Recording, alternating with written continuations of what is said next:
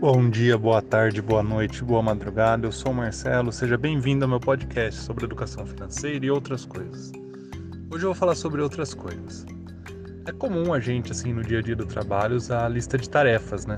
Pra ir anotando, assim, o que tem que ser feito, o que já foi feito, ideias, etc.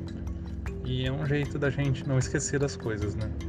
Mas eu vi um, uma coisa interessante esses dias, que pode ser útil para vocês também, que às vezes dá aquela desmotivada, né? Você vai lá, arrisca todas as tarefas e daí você fica com a impressão que não fez nada. E um jeito de você se motivar é, é fazer o contrário. Eu não lembro agora quem foi que falou isso, eu só lembro do assunto. se você souber quem é o criador disso aí, manda aí que eu edito, coloco no link do, do podcast.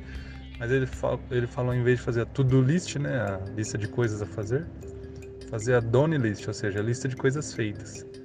E daí você vai anotando tudo que você fez naquele dia. Isso aí, qual que é a ideia dele por trás de, desse pensamento? É a motivação, né? Você se motiva mais vendo que você já fez bastante coisas. É um jeito de te deixar mais animado aí pro dia a dia de trabalho. Beleza? Por hoje é isso. Para mais conteúdo sobre educação financeira e outras coisas como este podcast, entra lá no meu blog, o link está na descrição. Um abraço, fiquem com Deus. Tchau, tchau.